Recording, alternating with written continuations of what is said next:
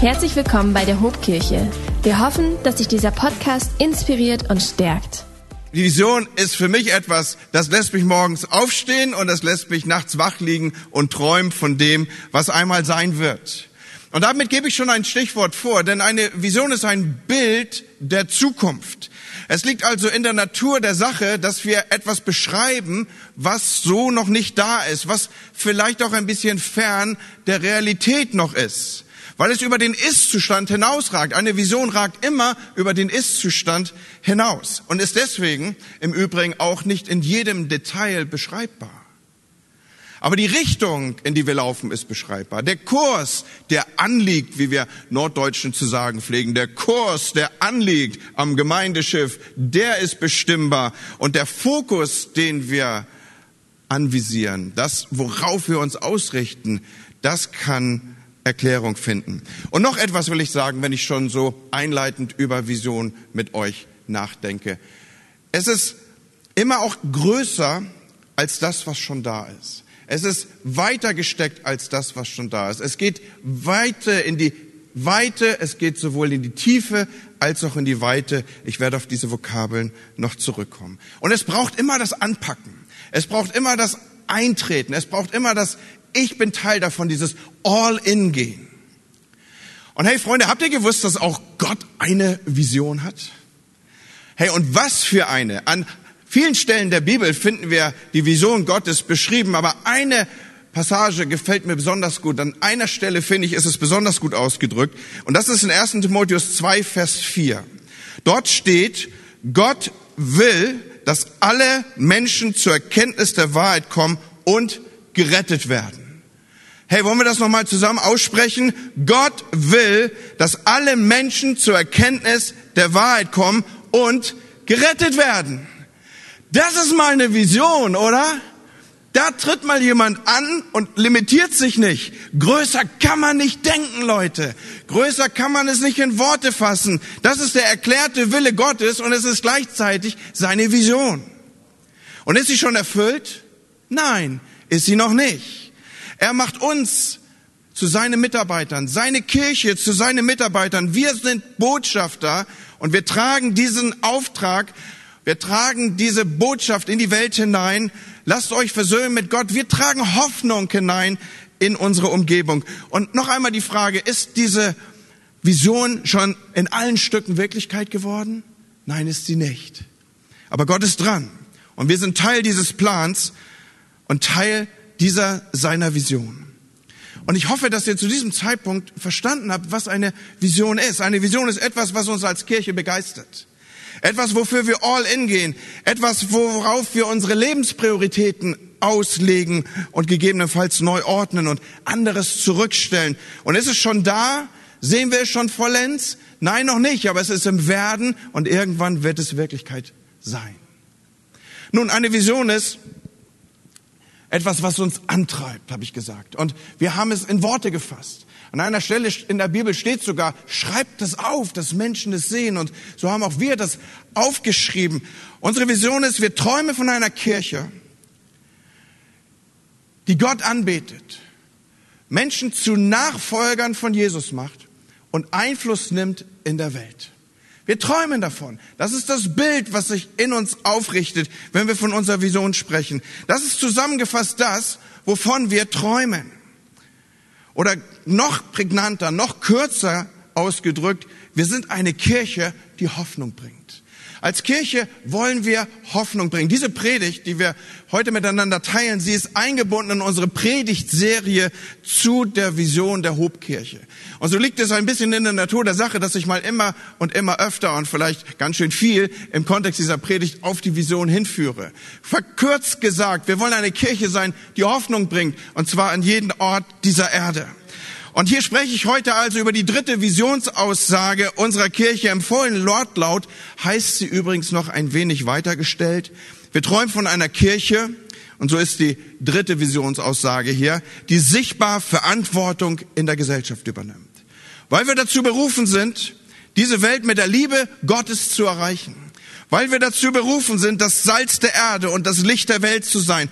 Deswegen wollen wir selbstbewusst als Kirche unseren Platz in der Gesellschaft einnehmen und uns einmischen in das Geschehen. So kannst du es nachlesen in unseren Publikationen. Hey, wir wollen nicht weniger als Hoffnung in unsere Umgebung einzutragen. Und das mit allem Selbstbewusstsein, das Gott uns gegeben hat, mit all der Identität, die Gott uns gegeben hat, mit all der Autorität, die Gott uns anvertraut hat. Wir wollen Hoffnung sichtbar machen in unserer Umgebung und so einen Unterschied markieren als Kirche.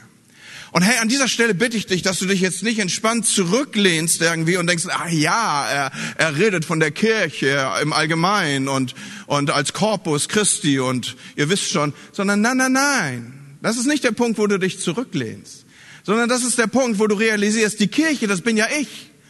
Du bist die Kirche. Du sollst einen Unterschied machen. Du bist der, der etwas verändern kann. Du bist wertvoll und du bist einzigartig und du hast eine Bestimmung.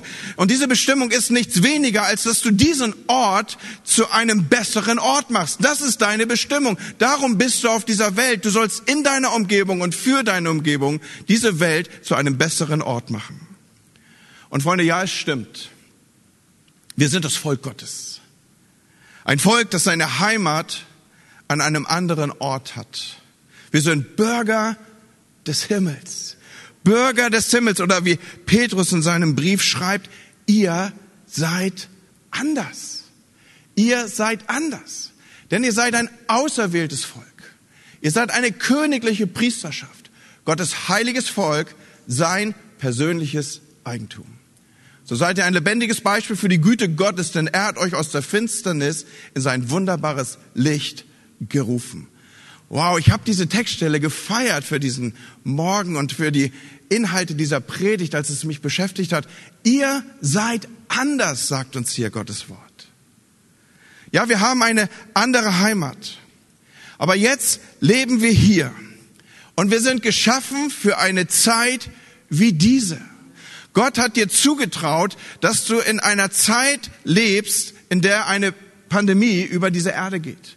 Und du hast in dieser Zeit einen Auftrag. Wenn alle Welt keine Perspektive hat, wenn alle Welt unter eine kollektive Depression rutscht, dann bist du der, der von einer herrlichen Zukunft reden darf. Dann bist du der, der weiß, es gibt noch ein anderes C-Wort als Corona. Dann bist du der, der weiß, ich darf den Namen Jesus proklamieren über alle meine Umstände, wie wir es gerade eben gehört haben. Freunde, wir sind für eine Zeit wie diese geschaffen und wir bringen Hoffnung in eine Welt, die keine Perspektive mehr sieht. Wir sind das Salz. Wir verändern etwas. Wir sind das Licht. Wir machen einen Unterschied. Und hey, ich weiß auch, man sagt, wir seien das christliche Abendland.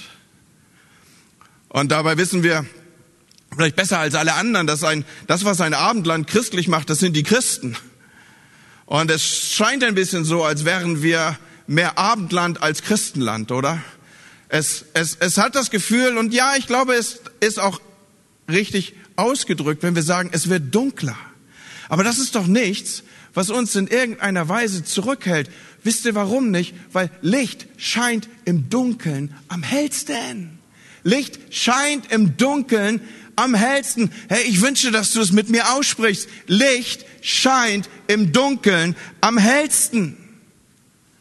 In der Bibel findet sich schon einmal ein Volk, das auch eine andere Heimat hatte.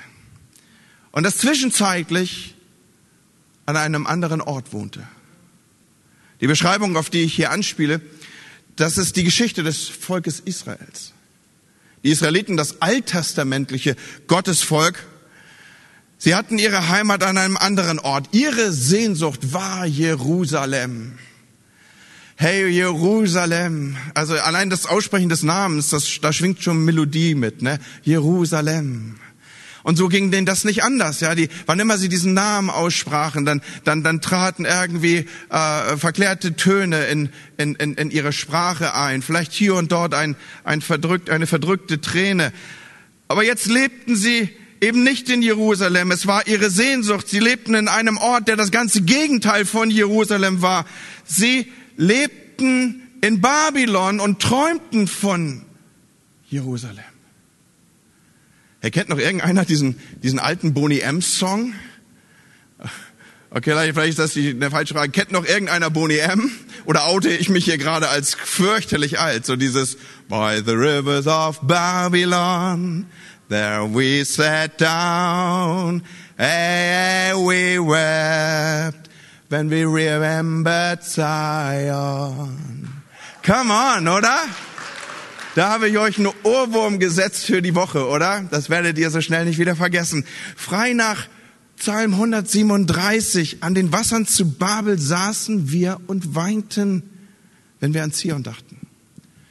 Und wir hängten unsere Hafen in die Weiden. Das war die Situation damals. Das Volk war weggeführt.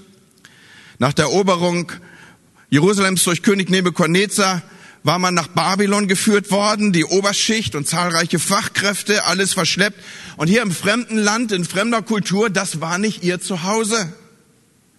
Und da saßen sie nun an den Flüssen von Babylon und sangen traurige Lieder und träumten von besseren Zeiten und weinten, wenn sie daran dachten, wie es einmal war und wie es sein könnte, hätte, hätte, Fahrradkette und was alles anders sein würde, wenn. Klingt irgendwie vertraut, oder? Und in Zeiten von Corona gerade mal doppelt vertraut, habe ich so gedacht. Was könnte nicht alles sein? Das Volk damals, genauso wie heute, sah sich einer Situation ausgesetzt. Babylon war das Zentrum der falschen Götter. Es war das Zentrum von Götzenanbetung während Jerusalem doch dem einzig wahren Gott zuzuordnen war. Babylon, das war der Begriff für die Welt schlechthin, für all das Böse in dieser Welt. Alles, was man mit Welt verbinden konnte, das konnte man subsumieren unter diesem Begriff Babylon. Babylon war für seine große Sündhaftigkeit bekannt, während Jerusalem doch nach dem Gesetz Gottes tickte. Und da merken wir schon, da ist ganz schön viel Romantik in dieser Beschreibung, oder? Ich meine, ganz so war es ja nicht. Es hatte ja einen Grund, warum sie in Babylon waren. Merke, manches sieht in der Vergangenheit im Rückblick schöner aus, als es in Wirklichkeit war. Wenn du nur diesen Satz aus der Predigt mitnimmst, dann hast du schon eine Lebensweisheit gewonnen. Aber wie auch immer feststand für sie, dass offensichtlich Jerusalem Gottes bevorzugter Wohnort war. Offensichtlich das war der Ort, das war der Hotspot der christlichen Zeit, der christlichen Welt, der frommen Welt, der jüdischen Welt.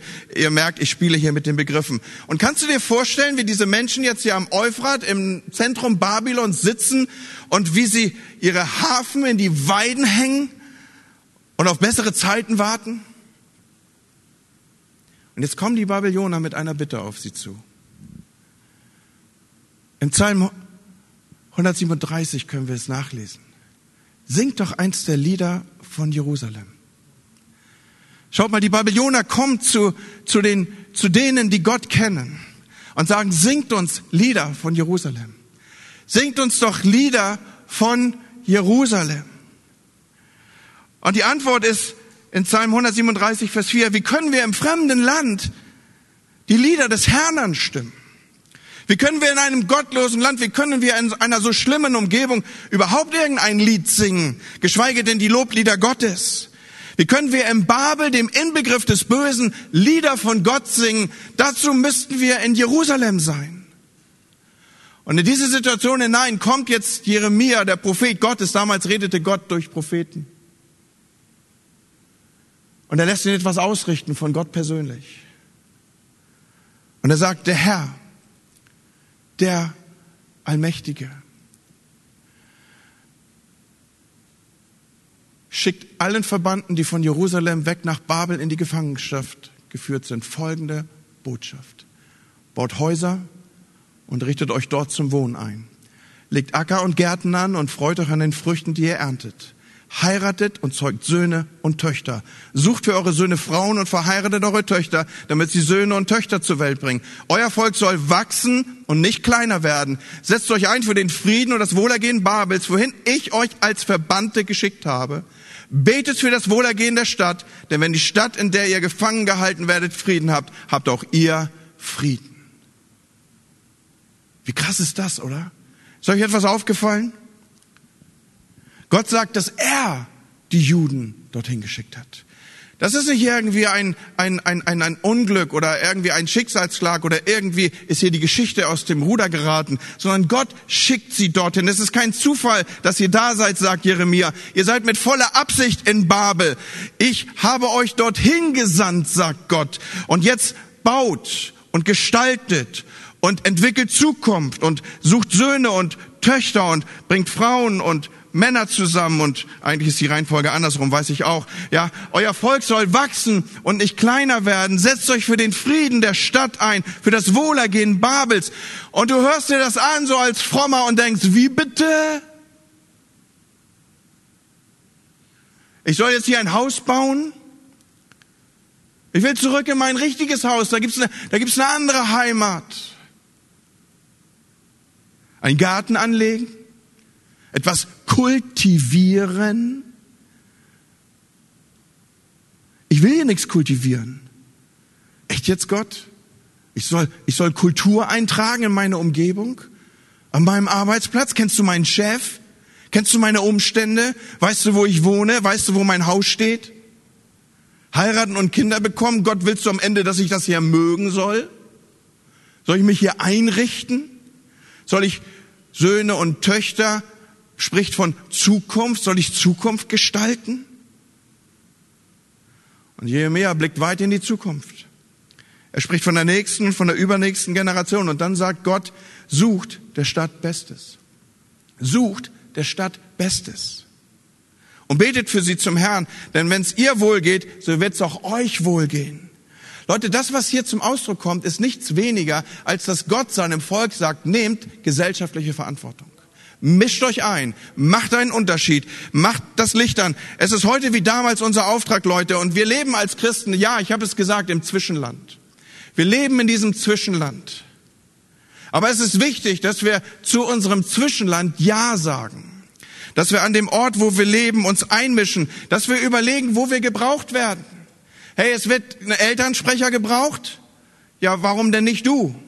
Es wird ein Fußballtrainer gebraucht. Ja, warum denn nicht du? Wie wär's denn, wenn die kleinen Knirpse einen Trainer haben, von dem sie wissen, der geht sonntags in die Kirche? Das ist ein Wert, an dem sie sich ausrichten dürfen. Wie wär's denn, wenn wir uns einmischen in Elternbeiräte, in Gemeinderatssitzungen, suchen der Stadt Bestes, wenn wir nicht zurückhalten und uns abkapseln und darauf warten, dass wir immer reiner, immer kleiner werden und irgendwann kommt Jesus und bringt uns nach Hause. Sondern wir mischen uns ein, solange wir da sind. Wusstet ihr, dass man die Kernaussage etwas näher am hebräischen Wortlaut zusammengefasst auch übersetzen könnte als sucht Frieden für die Stadt, dann wird sie die Stadt des Friedens sein? Ja, denkst du, Pastor, was ist denn daran jetzt so begeisternd? Was ist denn daran jetzt so besonders? Ich will es nochmal sagen. Man kann es auch übersetzen als sucht Frieden für die Stadt, dann wird sie die Stadt des Friedens sein. Für die, denen diese Botschaft damals galt, klang das ganz anders als für uns Hanseaten hier im Norden, die jetzt entspannt auf dem Stuhl sitzen. Für die war das eine Aussage, die sie nicht hat ruhig sitzen lassen. Was hier nämlich zum Ausdruck kommt, Gott sagt quasi, wenn ihr euch einmischt, wenn ihr einen Unterschied macht, wenn ihr Licht seid, wenn ihr Salz seid, wenn ihr die Geschmacklosigkeit eurer Umgebung so salzt, dass sich hier die Zustände verändern, dann kann aus Babel Jerusalem werden. Wieso kann ich das so sagen? Weil Stadt des Friedens ist der alte Titel für Jerusalem. Es ist der alte Titel für die Stadt Davids, Stadt des Friedens. Das klingt ja, Moment mal, das, das klingt ja, als, als würden wir, als würden wir glauben, was wir beten, wenn wir sagen, dein Reich komme wie im Himmel so auf Erden. Hey, das klingt ja, als würden wir glauben, dass das, was wir beten, auch tatsächlich eintreten könnte. Und an der Stelle lass mich diese provozierende Frage stellen. Was wäre denn, wenn du die Antwort auf dein Gebet bist, das du schon so oft gesprochen hast, wie im Himmel, so auf Erden? Gott hat den Menschen den Auftrag gegeben, diese Erde zu entwickeln, zu kultivieren, zu, zu gestalten. Kultur ist übrigens das Gegenteil von Natur. Kultur bedeutet immer ein gestalteter, willentlich entwickelter Prozess, der planerisch eingreift in die Natur. Er gestaltet etwas, er verändert etwas, er setzt etwas um. Und eigentlich ist dies immer unser Auftrag gewesen. Und Freunde, nur weil wir im Exil leben, hat sich an diesem Auftrag nichts verändert. Nur weil wir im Zwischenland leben, hat sich an unserem Auftrag nichts verändert. Wir, auch wenn wir im Babylon leben, hängen nicht unsere Hafen in die Weiden, sondern unser Auftrag ist ein anderer. Unser Auftrag ist, wir gehen hinein in die Gesellschaft. Wir übernehmen sichtbar, so sagt es unsere Visionsaussage, Verantwortung für die Gesellschaft. Und ja, es stimmt, wir sind hier im Exil. Ja, es stimmt, wir sind hier im Zwischenland. Ja, es stimmt, die Bibel bezeichnet uns als Fremde. Unser Bürgerrecht ist im Himmel. All das ist richtig. Aber bis und solange und erst wenn wir dort ankommen, werden wir aufhören, uns hier einzumischen. Und solange wir hier sind, bauen wir Häuser und wohnen darin, legen Gärten an und kultivieren unsere Umgebung. Vermehren wir uns und werden nicht weniger. Setzen wir uns für den Frieden der Stadt ein und für das Wohlergehen in, das, in die Gott uns gesandt hat. Leute, es ist kein Zufall, dass wir hier sind. Wir sind geboren für eine Zeit wie diese. Du bist geboren für eine Zeit wie diese. Spreche es dir selber zu, auch am Bildschirm, da wo du vielleicht in einer Watchparty jetzt dieses hörst. Du bist geboren für eine Zeit wie diese. Und es wird Zeit, dass du aufstehst und dass du dich einmischst im Namen Jesu. Und dass du diese Welt zu einem besseren Ort machst. Leute, wir machen das Licht an. Das ist unsere Bestimmung. Ihr seid das Licht. Wir machen geschmacklose Dinge so, dass sie schmecken, dass sie, wir, wir salzen sie, wir halten Fäulnis auf, wir verändern sie, wir, sie können dadurch zur Nahrung werden. Wir machen einen Unterschied. Hey, und wir träumen, wir träumen von einer Kirche, die Verantwortung in der Gesellschaft übernimmt. Wir, wir wollen das tun, wir werden das tun und wir tun es bereits. Freunde, habt ihr gewusst, dass wir uns längst einmischen mit unseren Kindergärten? Wir haben fünf Einrichtungen als Hope, in die wir besonders investieren und mit der wir in besonderer Weise verbunden sind. Weit über 300 Kinder finden dort jeden Tag Versorgung. Hast du gewusst, dass fast 40 Prozent dieser Kinder einen Migrationshintergrund haben? Viele von denen sprechen zu Hause eine andere Sprache. Sie kommen in unsere Kindergärten, sie lernen dort Deutsch, haben damit Zugang zu unserem Bildungssystem. Sie haben damit einen faireren Zugang zu dem, was unser Land ihnen bieten kann. Wir entwickeln sie dort. Manche haben chaotische Verhältnisse im Hintergrund und sie finden in unseren Erziehern Bezugspersonen, die ihnen Halt geben. Wir mischen uns ein in die Gesellschaft. Oder sicher hast du von unserem Sozialwerk gehört. In diesem Sozialwerk werden jeden Tag 1400 Menschen betreut. Ältere Menschen werden begleitet in einen würdigen Lebensabend hinein.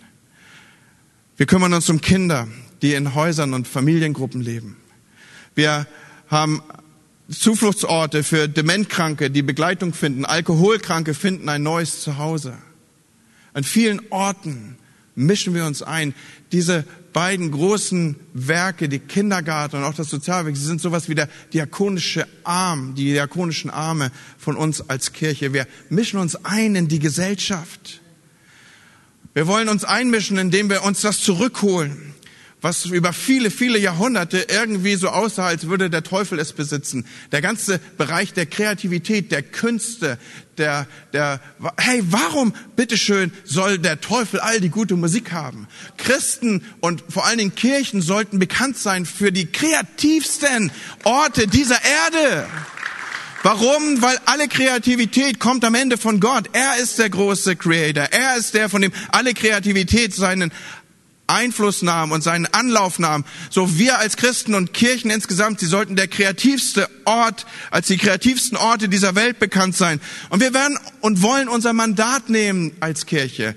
Wir haben immer ein Segen auf der Musik gehabt in diesem Hause, in unseren Kirchen, in der Hobkirche. Und wir werden das weiter ausbauen. Ihr werdet von einem Label hören, von einem Musiklabel. Warum? Weil Musik viel mehr Menschen erreicht, als wir es mit gesprochenen Worten tun können. Und deswegen werden wir investieren in diesem Bereich und werden versuchen, dass Menschen über die Musik, die letztlich in die Anbetung führt, Berührung mit dem lebendigen Gott bekommen. Und wir sind eine sendende Kirche. Wir sind es und wir werden es weiter sein. Eine Kirche, die Menschen freisetzt, die quasi unsere Global Worker sind an den Enden der Erde. Habt ihr von Isabel gehört? Isabel, jemand aus unserer Mitte, die sich vorbereitet? Das ist Isabel. Diese junge Frau, sie, sie wird mit Menschen arbeiten, mit Kindern und Frauen, die ihren Körper verkaufen für Sex. Sie wird an einen Ort gehen in Thailand, der gefährlich ist. Nun denkst du, Thailand, das ist doch das Land, wo man in der Hängematte unter Kokospalmen sitzt und mit offenem Blick aufs Meer irgendwie seinen Urlaub genießt. Ja, das ist Thailand auch. Aber Thailand hat auch Orte, da willst du lieber nicht sein. Diese junge Frau hat Trainings gemacht, was passiert, wenn sie entführt wird. Sie geht an einen Ort, der gefährlich ist. Und wir senden sie als Kirche, wir unterstützen sie, wir sponsern sie, wir, wir, wir setzen Finanzen frei. Ihr setzt Finanzen frei, dass sie gehen kann. Oder kennt ihr Lukas?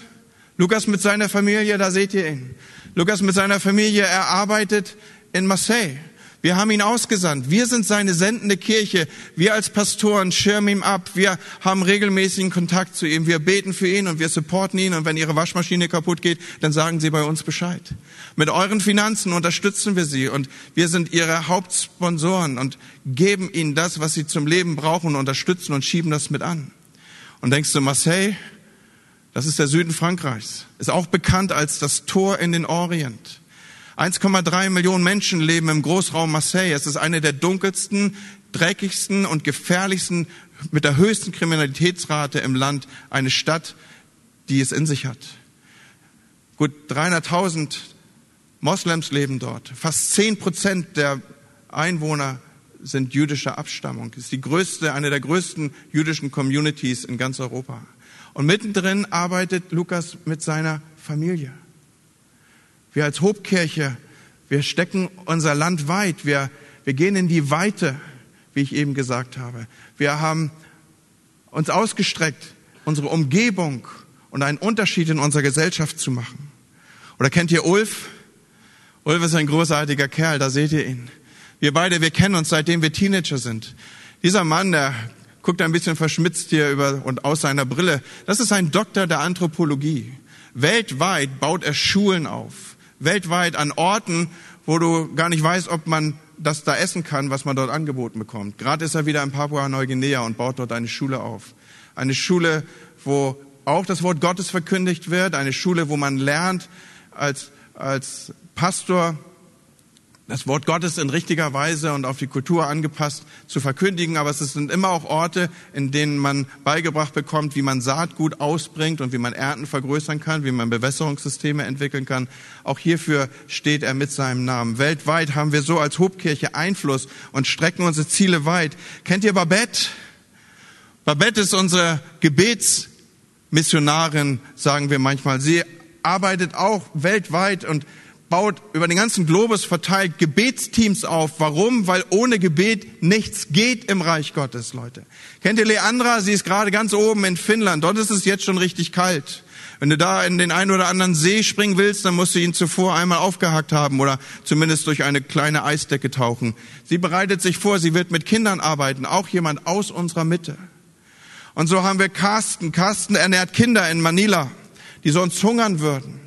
Wisst ihr, dass in Manila die Schulen ausgesetzt sind, bis es einen Impfstoff gibt? Es gibt keine Bildung mehr im Land. Alle Schulen sind geschlossen. Und jetzt muss man wissen, dass dort in den Schulen die Kinder ihre Nahrung bekommen haben, nämlich über Schulspeisungen. Das heißt, viele, viele Kinder hungern und wir unterstützen als Kirche und mischen uns ein weltweit. Oder dein Geld, das wir hier zusammengelegt haben, was wir sammeln an an besonderen Momenten. Das, wir, wir setzen es ein und hier seht ihr Reissäcke, die symbolisch dafür stehen, dass wir dort, wo Hunger ist, Geld hinsenden, dass dort Reis gekauft werden kann. Wir haben eine besondere Verbindung zu Malawi. Teams waren dort, haben Dächer gebaut, haben Schulen gebaut, haben Gotteshäuser gebaut. Und wir wussten, dass es dort Hunger ist durch Überschwemmung. Und dann wird das Geld, was wir hier miteinander sammeln, das wir zusammenlegen über alle Campus hinweg, wir nehmen es und wir speisen damit Menschen, dass sie nicht verhungern. Hey, diese Kirche nimmt Einfluss weltweit. Wir mischen uns da rein und in ein paar Tagen werden wir wieder, am 8. November, werden wir wieder eine Sondersammlung machen und wir sammeln, weil wir tief und weit gehen wollen als Kirche. Wir wollen uns ausbreiten als Kirche. Wir wollen Einfluss nehmen und unsere Gesellschaft verändern. Es ist unser Auftrag. Es war immer der Auftrag der Kirche, ein volles Kornhaus zu sein, aus dem heraus man Nahrung verteilen konnte, sowohl reale als auch Nahrung, wie das Wort Gottes es abbildet. Es ist der Auftrag von Kirche und es darf kein Mangel im Hause Gottes sein, Freunde. Und so wollen wir eine Sondersammlung machen. Am 8. November wollen wir auf allen Campussen und über alle Campus hinweg zusammenlegen. Aber nicht nur das. Freunde, ich nehme euch mit hinein. Es ist, es ist der dritte Teil unserer Visionsreihe. Deswegen lasst mich als euer Pastor ein wenig Zeit nehmen, euch in die Gestalt zu führen, auf die wir uns zubewegen. Ich habe gesagt, es sind Bilder der Zukunft, die Begeisterung auslösen, die sichtbar machen, wo wir hinwollen. Und so waren wir in diesen Tagen zusammen und haben uns beschäftigt mit Geschwistern. Wir haben uns getroffen mit Geschwistern ganz oben in Lübeck. Lübeck ist eine Stadt, wo wir als nächstes hingehen werden als Hobkirche. Diese Stadt braucht Jesus. Wir wollen Nahrung, wir wollen geistliche Nahrung eintragen. Wisst ihr, schaut, es ist so, wir, wir als Hobkirche, wir bauen nicht Kirche. Das ist der Job von Jesus. Jesus hat gesagt, ich werde meine Gemeinde bauen. Aber was wir machen, wir gehen rein und wir verkündigen gute Nachricht. Wir verkündigen Hoffnung. Wir sagen, da ist Hoffnung da für euch, da ist Hoffnung. Und in dieser Stadt darf ein starkes christliches Zeugnis Aufrichtung finden. Ja, es gibt zwei ganz alte Kirchen in dieser Stadt. Beide wohl über 50 Jahre alt. Diese Stadt hat 230.000 Einwohner. Aber beide Kirchen zusammen erreichen keine 100 Menschen. Und wir wollen einfach reingehen und sie unterstützen. Wir wollen reingehen und geknicktes aufrichten. Wir wollen reingehen und glimmendes anfachen, dass ein Brand draus wird, ein Feuer draus wird, dass diese Stadt ein starkes christliches, pfingstliches Zeugnis hat. Und wir haben erste Gespräche geführt mit Greifswald, Leuten aus Greifswald und die wir nach Greifswald senden werden. Greifswald ist eine Unistadt ganz weit oben im Norden. Wenn du nicht weißt, wo das ist, wunder, wunderhübsch dort. Direkt oben an der Ostsee. Wenn wir das nächste Bild sehen, dann kann ich euch die Karte zeigen. Seht ihr hier oben, dort oben liegt Greifswald. Eine Stadt mit 60.000 Einwohnern, 10.000 Studenten. Das ist eine ganz, ganz junge Stadt. Und sie ist verortet inmitten von Mecklenburg-Vorpommern. Wusstet ihr, und jetzt müsst ihr gut aufpassen, wusstet ihr, dass weltweit nirgendwo so wenig Menschen an Gott glauben wie in Ostdeutschland? Du kannst über die ganze Welt gehen, du kannst über den ganzen Globus gehen. Ostdeutschland ist der Ort weltweit, wo am wenigsten Menschen an Gott glauben. 59,4 Prozent der Ostdeutschen sagen, ich habe noch nie an einen Gott geglaubt. Auch kein Kinderglaube, auch kein Ich bin klein, mein Herz mach rein, soll niemand drin wohnen als Jesus allein. Kein Kinderglaube. Die sind in einem atheistischen Staat aufgewachsen. Fast 60 Prozent der Ostdeutschen sagen, ich habe noch nie an Gott geglaubt, auch kein Kinderglaube und ich tue es bis heute nicht. Wenn wir die westdeutschen Zahlen dazu im Vergleich nehmen, in Deutschland, in Westdeutschland sind es nur 9,2 Prozent, die diese Aussage treffen. Noch einmal Greifswald, eine Stadt, eine junge Stadt. Eine Stadt mit 60.000 Einwohnern, 10.000 von ihnen Studenten. Und ich will noch eine Zahl in unsere Mitte stellen. Wusstest du, dass die unter 28-Jährigen in Ostdeutschland, also die nach der Wende-Generation, dass 71,6 Prozent dieser Generation sagt, dass sie noch nie an die Existenz Gottes geglaubt haben? Freunde, Licht scheint im Dunkeln am hellsten. Licht scheint im Dunkeln am hellsten. Wir wollen uns einmischen als Kirche. Wir wollen da reingehen als Kirche. Wir wollen unseren Auftrag nehmen als Kirche. Wir sind nicht die alleinselig machende Kirche, aber Gott hat uns ein Mandat gegeben, einen Auftrag und er hat uns stark gemacht, dass wir Hoffnung eintragen an dunkle Orte. Und so gehen wir weltweit und senden Menschen. So mischen wir uns weltweit ein und unterstützen Freunde. Das, was du hier zusammenträgst, das, was du einträgst in diese Kirche, deinen Zehnten, den du hier reingibst, den geben wir weiter. Und wir gestalten damit das Haus Gottes, das Reich Gottes. Unterstützen damit unsere Global Worker. Wir unterstützen damit die Gemeindegründung, auf die wir zugehen. Wo wir auf dem aufbauen, was Menschen vor uns gelegt haben. Menschen, die über 50 Jahre unter Tränen dafür gebetet haben, dass eine starke Kirche in dieser Stadt entsteht. Letzte Woche saß ich mit so einem älteren Mann zusammen in Lübeck. Und er sagt mir, Andi, das ist das, wovon wir geträumt haben. Das ist das, wofür wir gebetet haben. Kommt und helft uns. Und so, wenn wir unsere 21 Tage Gebet verfolgen, wir beten für die Hansestädte, dass Gott uns sie gibt. Leute, warum sollten wir nicht kühn sprechen? Wir sind das Salz. Wir sind das Licht. Wir machen Licht an. Wir helfen. Gott füllt unsere Hände. Wir sind eine Kirche, die sichtbar Verantwortung für ihre Gesellschaft übernimmt. Und ich darf es vielleicht nochmal aufnehmen, dieses Thema. Am 8. November wollen wir dafür sammeln, dass wir weit gehen können und gleichzeitig tief gründen können. Wusstest du, dass wir gerade 18 Studenten in unserem Haus haben, die wir ausbilden, einen Unterschied mit ihrem Leben zu machen? Die hier sind, die jeden Tag reinkommen, die mit uns den Start in den Tag finden, die wir trainieren, die wir ausbilden, unsere College-Studenten. Wusstest du, dass wir acht, neun Trainees haben, die wir ausbilden zum pastoralen Dienst, die diese Standorte vielleicht mal übernehmen werden? Die wir dorthin senden werden als Söhne und Töchter des Hauses und sagen, baut dort starke Kirchen.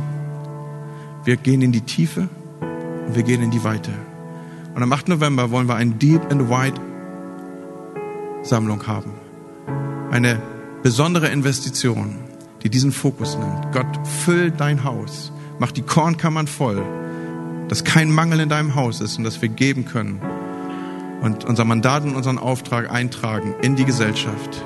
Solange wir hier sind, ja, wir sind Bürger des Himmels, aber solange wir hier sind, bauen wir Häuser und kultivieren, mischen wir uns ein und wir werden nicht weniger, sondern wir werden mehr. Und ihr merkt, wir kommen zum Schluss unserer Predigt hier. Darf ich dich nochmal auf einen Gedanken zuführen, den wir schon miteinander geteilt haben? Erinnerst du dich, dass es die Babylonier, dass es die Menschen von Babel waren, die gesagt haben, singt uns doch Lieder von Jerusalem. Singt uns doch Lieder von Jerusalem. Bitte singt uns Lieder von Jerusalem. Und hey, wusstest du, dass es dass, dass die Menschen bis heute, was habe ich gesagt, Babel, das stand für die Menschen der Welt. Babylon steht für die Welt schlechthin. Wusstest du, dass wenn wir genau hinhören würden, dass wir bis heute diese Bitte raushören könnten? Dass die Menschen um uns herum, die doch wissen, wer wir sind, dass sie auf uns zukommen und, und dass ihr Wunsch und ihre Sehnsucht und ihre Erwartung und ihre Hoffnung ist, singt uns Lieder von Jerusalem. Jerusalem, das ist ein Synonym für Ewigkeit. Und wenn wir hinhören, so möchte ich uns sagen, dann würden wir, dann würden wir es immer noch hören. Dann könnten wir es hören, dass die Menschen von Babylon, dass die Menschen dieser Welt bis heute diese Bitte aussprechen. Singt uns Lieder von Jerusalem. Erzählt uns von Jerusalem. Erzählt uns von dieser ewigen Stadt. Wisst ihr, es ist Gott selbst, der den Menschen die Ewigkeit ins Herz legt. Und sie ruft bis heute aus ihnen heraus, singt uns diese Lieder, gebt uns diese Botschaft, verkündet Hoffnung. Und Freunde, es ist unser Auftrag, diese Lieder zu singen. So lasst uns anfangen zu singen, Hobkirche. Lasst uns anfangen zu singen. Wir tragen Hoffnung an dunkle Orte. Wir machen das Licht an. Geschmacklosigkeit salzen wir. Wir machen einen Unterschied. Licht scheint im Dunkeln am hellsten. Und lasst uns anfangen zu singen, Leute. Hobkirche, lasst uns anfangen zu singen. Hobkirche, lasst uns anfangen zu singen. Und hey, lasst uns laut sein. Lasst uns laut sein. Im Namen Jesu. Amen. Wenn dich dieser Podcast gesegnet hat, würden wir gern deine Geschichte hören. Schreib uns doch unter hallo@ho.de oder noch besser, schau einfach mal persönlich bei uns vorbei. Wir freuen uns auf dich.